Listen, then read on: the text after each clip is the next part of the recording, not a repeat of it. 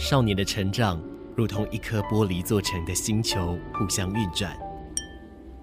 不同的星球像星星一样在空中相互辉映。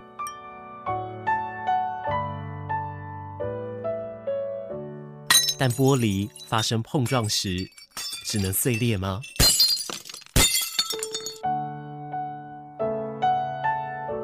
少年啊，来我的玻璃星球坐坐。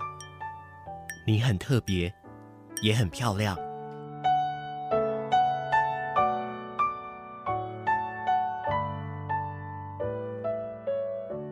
就是好久不见，你好吗？我不知道我现在过得好不好，但至少我活得比你还要真实。所以，我希望你知道，或我期望你明白，你可以找到你心里面真正的真实是什么。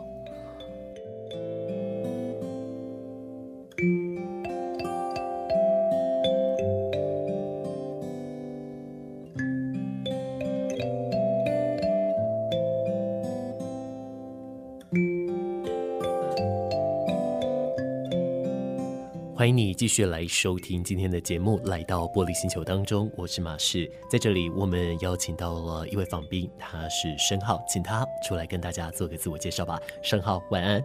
晚安，大家好，我叫做申浩，然后我是一个斜杠青年，因为我就是从事。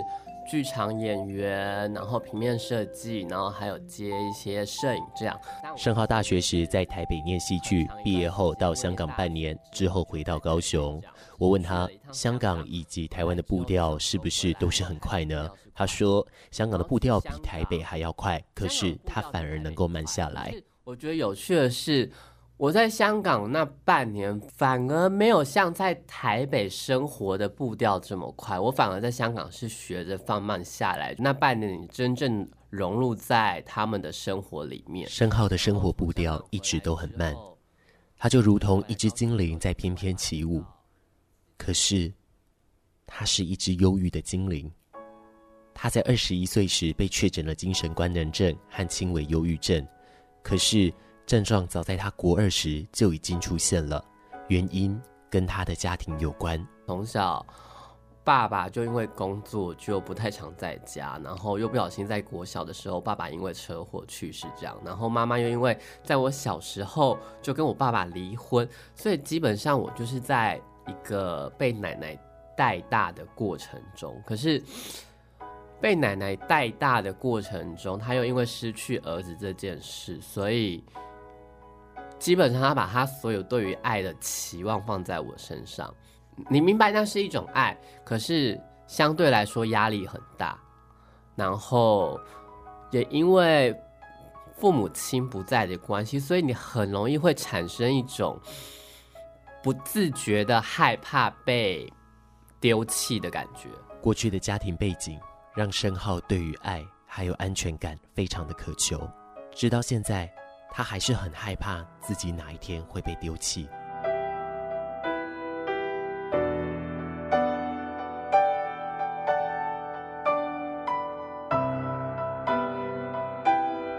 然而在这里，我问了申浩，为什么在国中发病时就不赶快寻找医疗的帮助呢？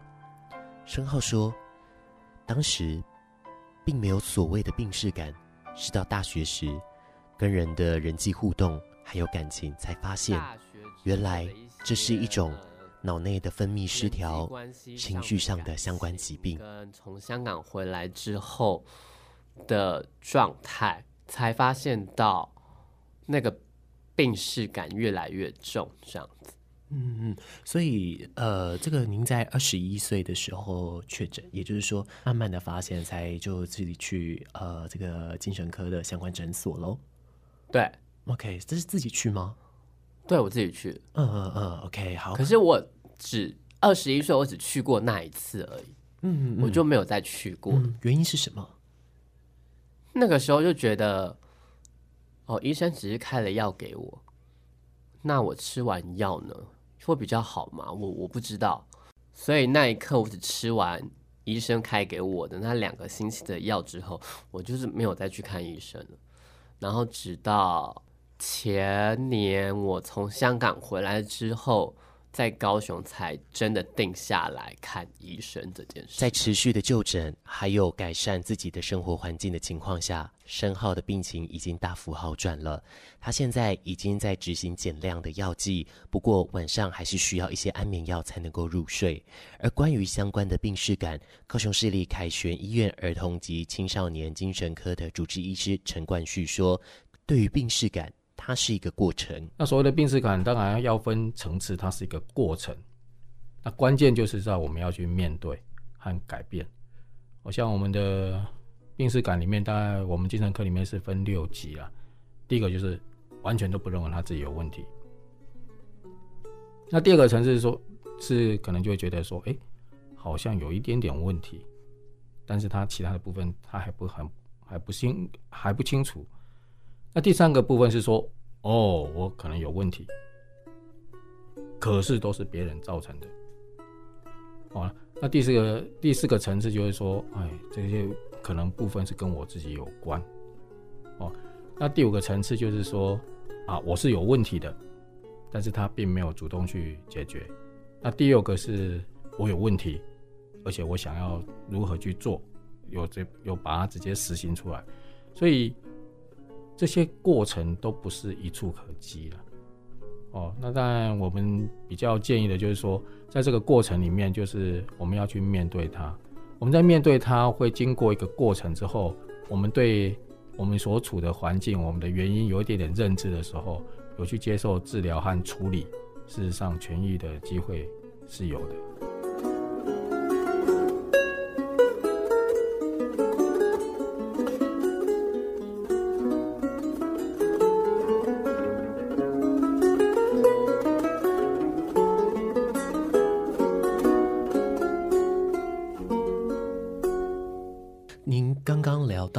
药的一个使用，那有聊到关于一些症状的出现，你自己有记得说这个症状啊，不管说在国中，还是说在大学，还是说在任何时候，它发生的时候那一个感觉，你在细细咀嚼后，你会觉得像什么？我觉得与其说是感觉，比较像是一个动作，就是突然有一个东西往你的内心这样子，像海浪一样的把你卷进去。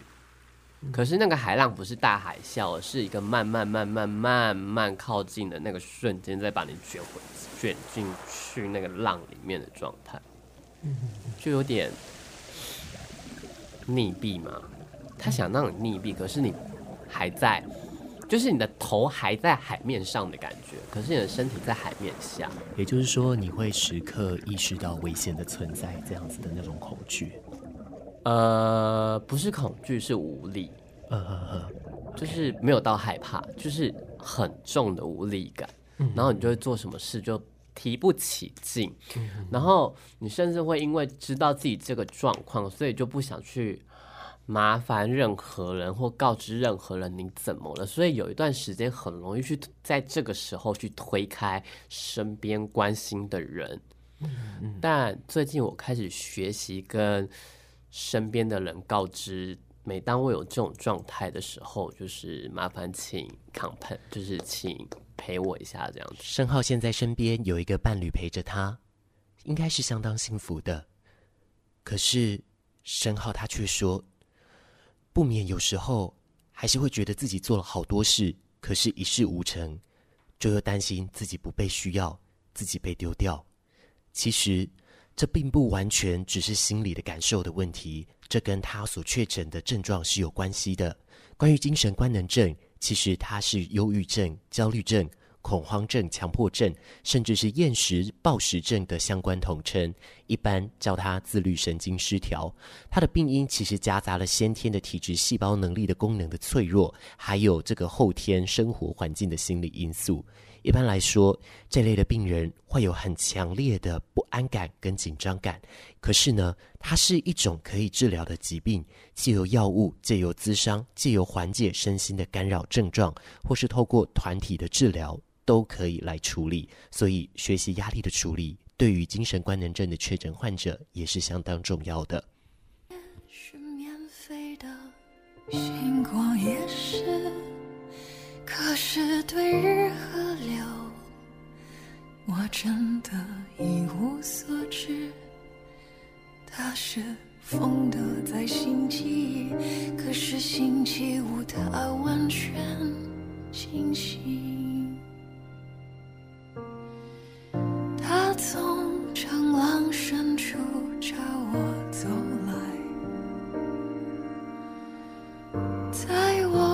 的手上放一个冰块说那是我曾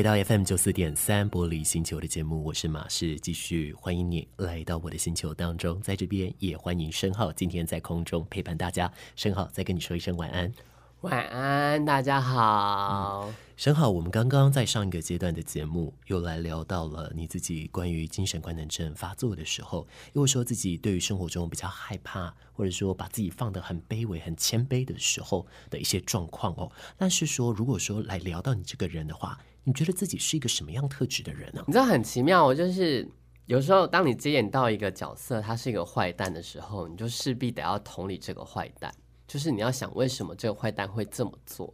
所以你就会去同理这个坏蛋，可是，在现实生活中的我，好像并不太能去接受这件事，然后你就会觉得，这这这这就是一件矛盾的事了，对我而言。另外一个就是，你会因为在矛盾的情况下，会有更多的自我挣扎，因为你就会有两种选择在那边打架，然后就会导致你这个人就会。很不知所措，然后呈现一个好像需要有谁来帮助我吧，但最后好像自己就默默也也走到一个被命运带领到的地方。这样，申浩跟我侃侃而谈他的过去，我很难想象，在他国二只有十四岁的年纪，一直到二十一岁之前，这将近七年的时间，他是怎么熬过来的。而我也问了他，在确诊和服药之后，生活最大的改变是什么？他说，变得没有再这么坚持，没有那么纠结了。就是当你试图定下来，学学着把生活步调慢下来，虽然还是不敢让自己太闲啦，就是还会让自己有事做，可是至少你会。慢慢的去感受周遭的变化是什么？你觉得截至目前呢？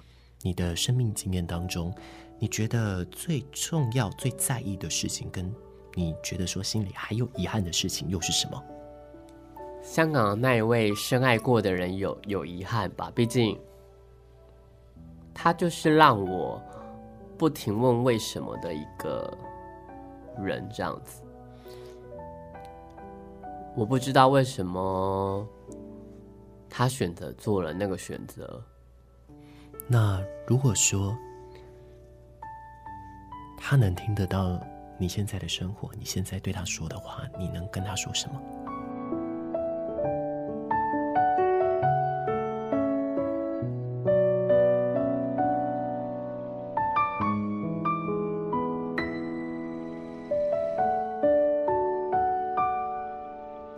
你现在让我置身在那个情境，我现在会完全动弹不得，然后只会只会很小心翼翼的冒出“好久不见”这四个字，但我没办法知道他听到这四个字之后的反应是什么，因为连我自己现在也好难想象哦。嗯，那呃，你会期望自己在未来能够把这件事好好的解决吗？哎，我认真想要解决这件事，哎，因为是很重要，它对我的人生阶段来说是一个 造成让我知道我有病识感这件事的一个状态、跟事件、跟人。然后有些心里面的创伤就会像疤一样淡淡化掉。可是香港那件事跟香港那个人的。疤不是那种会淡化的疤，是很像蟹足肿那种疤，就是它就是浮一块在你的皮肤上面。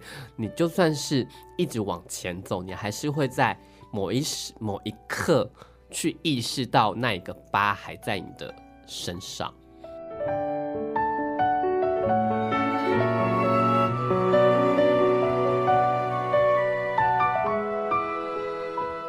虽然申浩现在大部分的时间还是一个人，可是他说，一旦他有了相关的病识感，或是发现他当天心情非常不好的时候，他会使用网络来跟人进行交谈。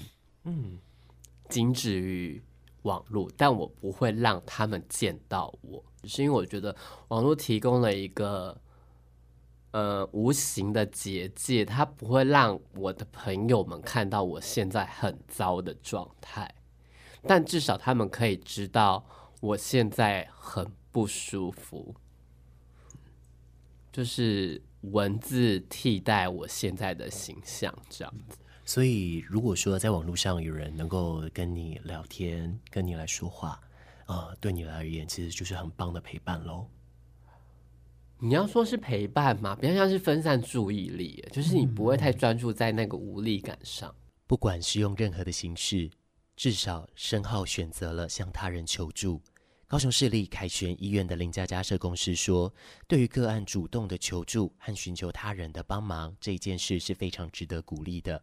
可是，身为陪伴者的我们，也要建立好自己的情绪界限。”嗯，我觉得哈，在就是面对就是陪伴的这个过程之中，我们最重要的就是建立自自我的情绪界限。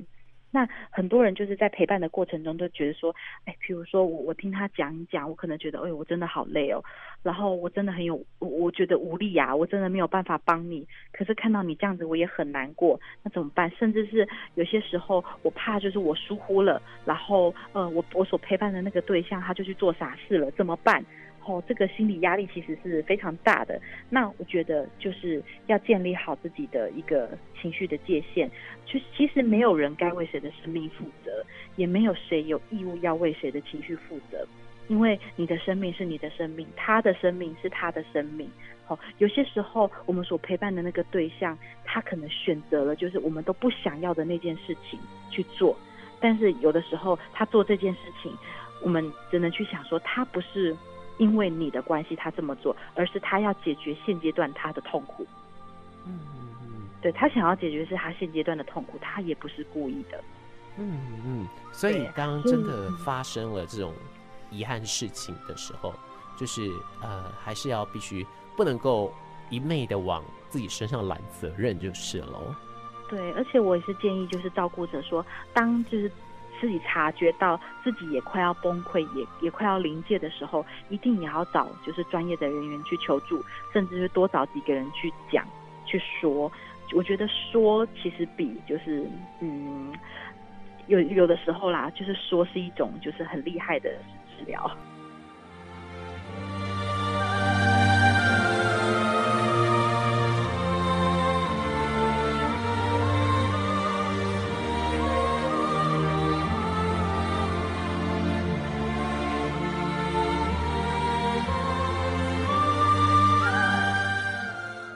大部分的时间，申浩还是要独自一人来面对疾病带给他偌大的痛苦，可是现在他身边也是有人陪伴着了。嗯，有啦。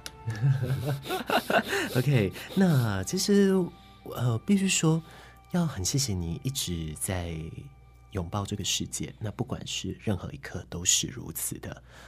那可能过去在家庭来说。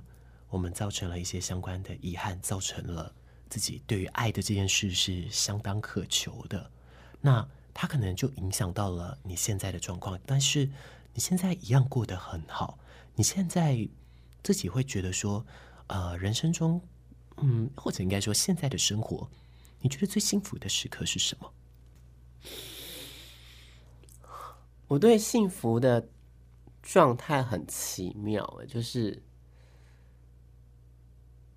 我宁愿失去我这些能力，但我想要换取一个平凡的家庭主妇的生活。嗯嗯，这是我梦想中的幸福。但如果你要说我现实中的幸福的话，应该是。你可以在等待你爱人下班之后，去接你的爱人下班的时候，牵着手跟他一起散步走回家的那一段距离吧。当时是什么样子啊？温度，这是人跟生活的温度。就是不再是自己一个人的温度。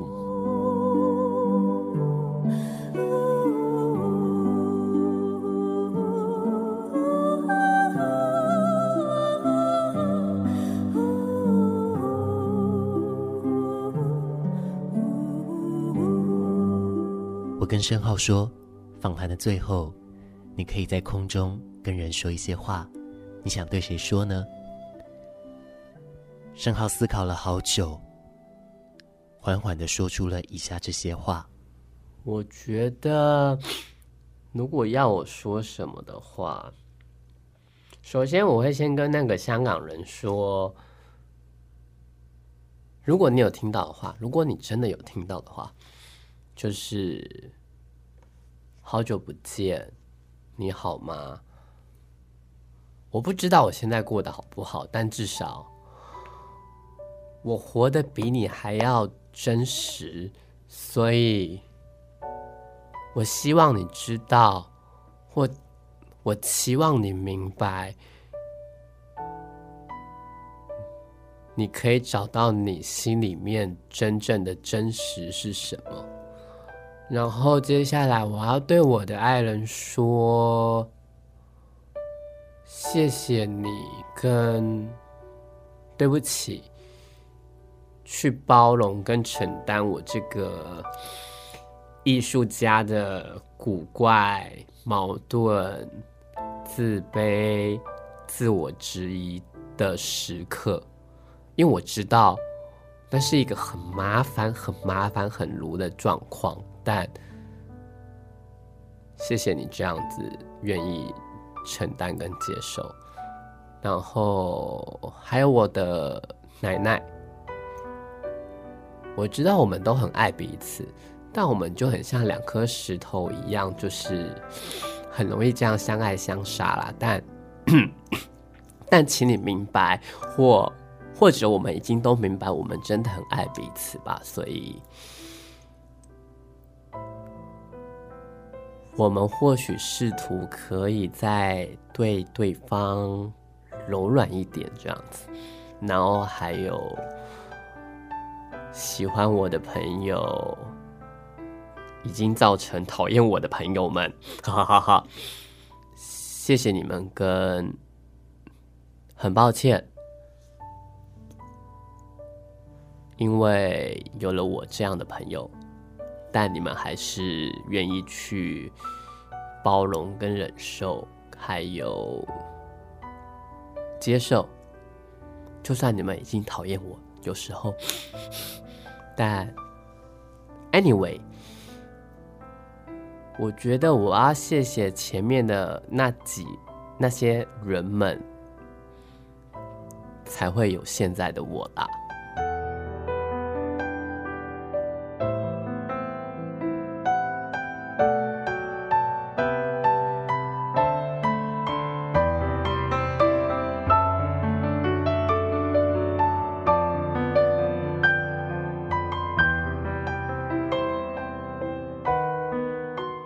谢谢申浩来到玻璃星球。这首歌曲是我送给你的歌，来自吴青峰，柔软。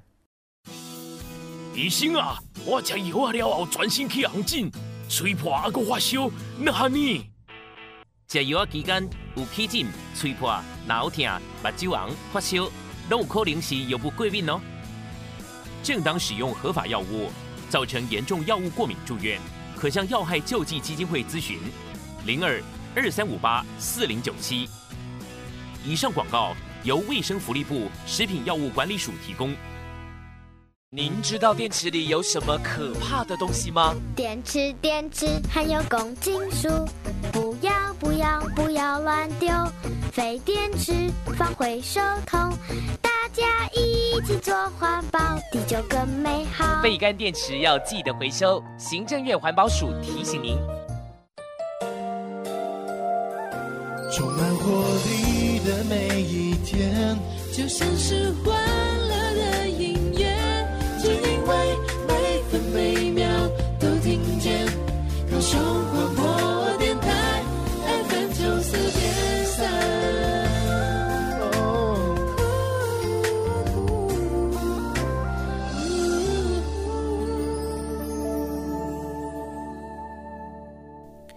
在罗兰巴特的《恋人絮语》当中有一段话：“恋人就是艺术家。刺痛我的是人们之间的关系的具体形式、景象，或者说别人称为形式，而在我体验为一种能力的东西。景象，一种令人魂牵梦萦的具态，就是物自身。”恋人就是艺术家，他的世界实际上是反转过来的，因为在这世界中，每个景象都是他自身的目的。而在罗兰巴特看来，恋人和艺术家看到的景象都是和平常人相反的角度，就是从景象的背后去观察它，这样。一个景象就不存在通常人们习惯理解的所谓影像，隐藏着背后隐含的含义以及目的。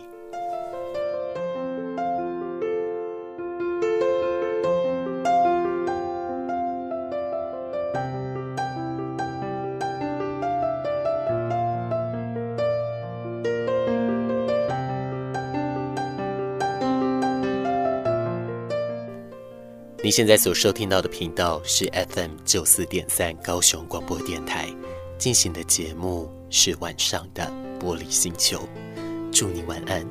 我们在这边再一次的来讲到关于身心症相关的问题了，但是我其实很开心，因为申浩他是我非常好的朋友，一直以来他在感情上和自我怀疑上，我一直都有在参与其中。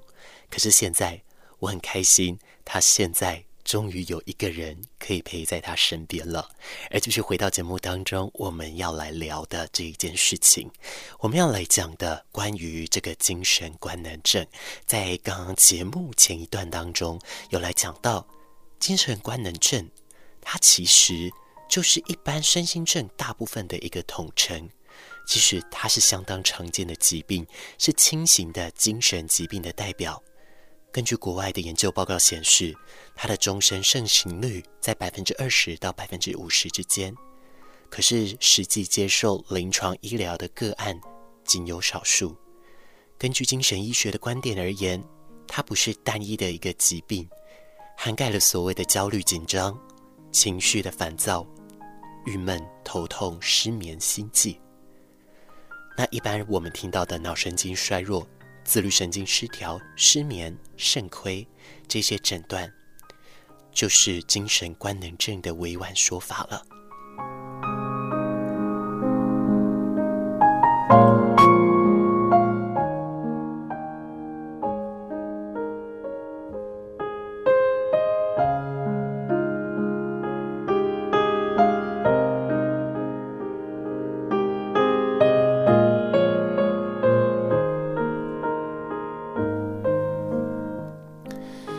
精神官能症，在一般的表现就是紧张、焦虑，那当然还是会伴随着关于情绪的郁闷，以及各式各样身体的不适的一个身心症状表现。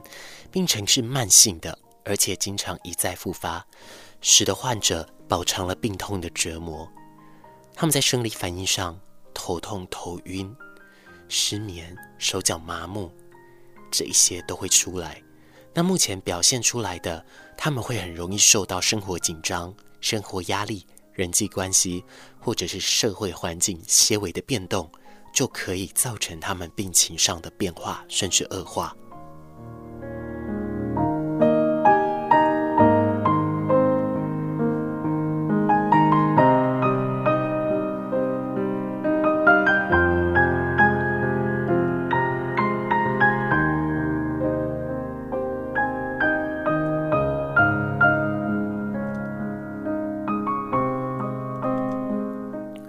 当然，造成它的关于这个所谓的生理，比方说化学传导物质、血清张素、乙烯胆碱、正肾上腺素这一些，当然会有相关的一个失调问题存在。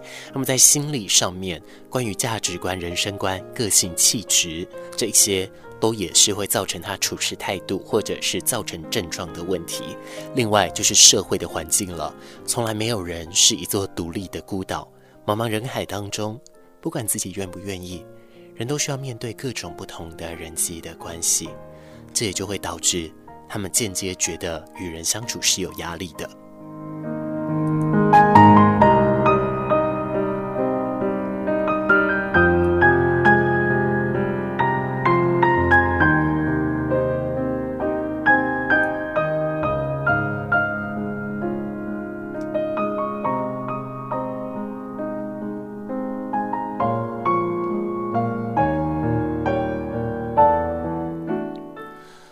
对于它相关的一个症状，基本上它还是有很大的分类的。精神官能症它可以分成几个类别：焦虑性疾患、精神官能性郁症、身体型疾患、解离型疾患，还有压力相关性的疾患。当然，他们各自有各自的一个简单的描述。我们这边听一首歌曲，先休息一下吧。来自李宣荣。我尽力了。聆听着温暖的声音，九四点三，让我有整天好心情。九四点三，分享生活点点滴滴，随时陪伴着你，你最好的默契。关于刚才我所提到的对于精神官能症的几状分类，目前它的简述哦，根据上网上我们看到的学术资料来说，首先呢，第一个就是焦虑性的一个疾患了。焦虑基本上就是精神官能症的核心症状，不能静止，感觉浮躁不耐烦，容易疲累，或是无法专心，心中一片空白，易怒，肌肉紧绷，甚至是睡眠障碍，这一些。都是属于这个焦虑性疾患，那它会伴随着有所谓的恐慌症、特定对象的畏惧、社会畏惧、广泛性的焦虑以及强迫性的精神官能症。那整体来说，精神官能性的焦虑症，它的临床表现是很不一样的。那么如果说精神官能性的忧郁症的话，它是以这个忧郁症的情绪低落、郁闷、失眠、嗜睡、胃口不好。或是突然之间吃太多，而活动力也是会降低的，甚至他会有所谓的低自尊、自责感很重，甚至无法专心，拥有这样子的状况。那身边的人会对他的想法上属于爱钻牛角尖，很容易把事情想不开。那么。多数的个案都是默默忍受不舒服，也只有少数的人会寻求医疗，甚至是向他人来寻求帮助。但是，如同我们节目前面所说的，当个案他愿意来求助的时候，这件事情是相当值得鼓励的，一定要鼓励他们哦。那么，另外在于对于这个身体性的疾患。对于新生症的患者，这个名词，多数人呢，其实都还是会有听过的。这个临床的表现是以莫名的这个身体疼痛、肠胃不舒服，或是假性的神经症状、倦怠、无力、麻痹。吞咽困难等等。那它是一个很难说出口的一个症状哦。有一些患者经常是医院呐、啊、一家换一家四处求诊，但是没有办法找到这相关的症状。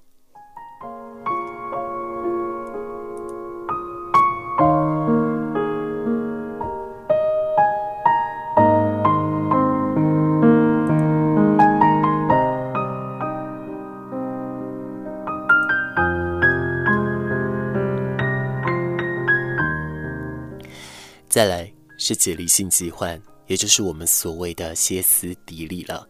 解离性疾患，它的临床表现是以突然的意识、认知障碍这些是主要的症状，经常有记忆力损伤，我们叫它歇斯底里。在临床上，多数的解离性疾患个案的历史中，常常伴随着有急性或是慢性的巨大心理创伤或压力事件。一般认为，临床症状的呈现是一种非语言的沟通方式，或是心里的逃避。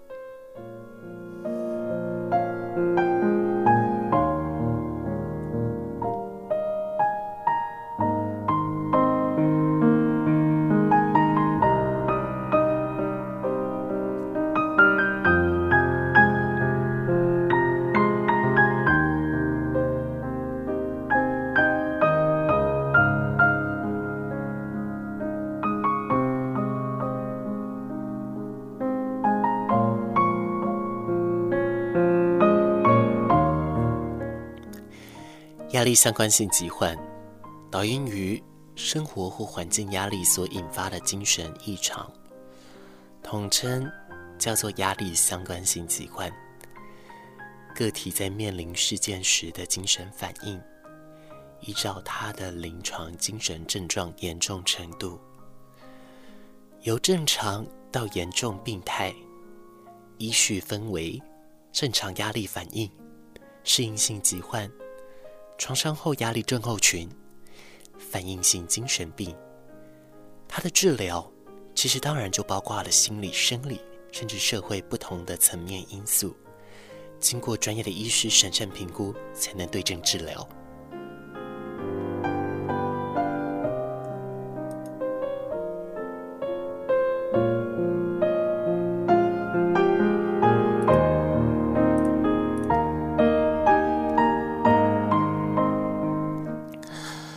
在精神官能症的治疗原则上，精神医学的进展一日千里，但是有许多对精神疾病的观念仍然是停留在数十年前，甚至把精神疾病当作是一个不名誉的疾病，虽使患者本身平白受苦，也造成患者家属不必要的困扰和心理负担。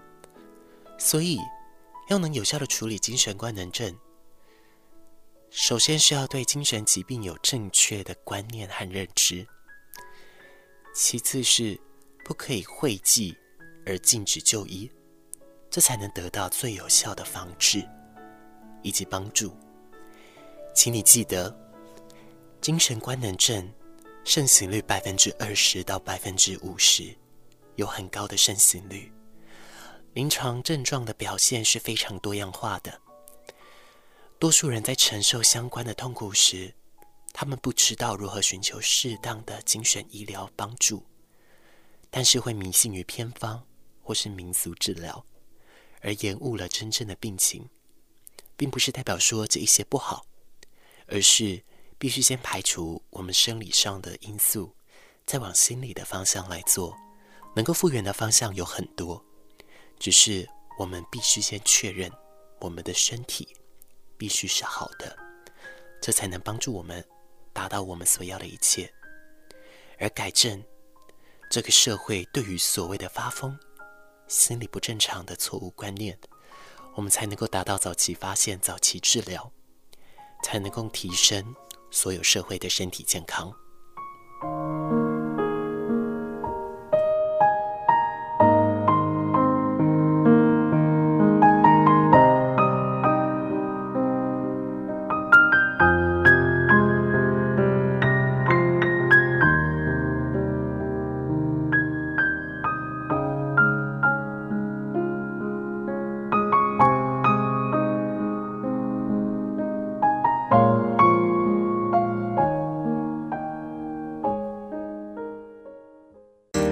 放送着温暖的声音，随时陪伴着你。九四点三，你最好的麻吉。这一首歌曲来自于庄心妍，她的经典歌曲。这首歌名字叫做《好可惜》。对人生中的每一段关系，我们有时候会因为告别，我们有时候因为相恋，我们有时候会因为难过。而觉得好可惜。当我们在仰望一些倾倒了的圣杯的同时，在看着这干涸的杯子的同时，我们身边还是有幸福在的。我们的背后还有三个、两个。至少，至少都会有一个盛满水的圣杯，它就在你旁边，只是你没有看到。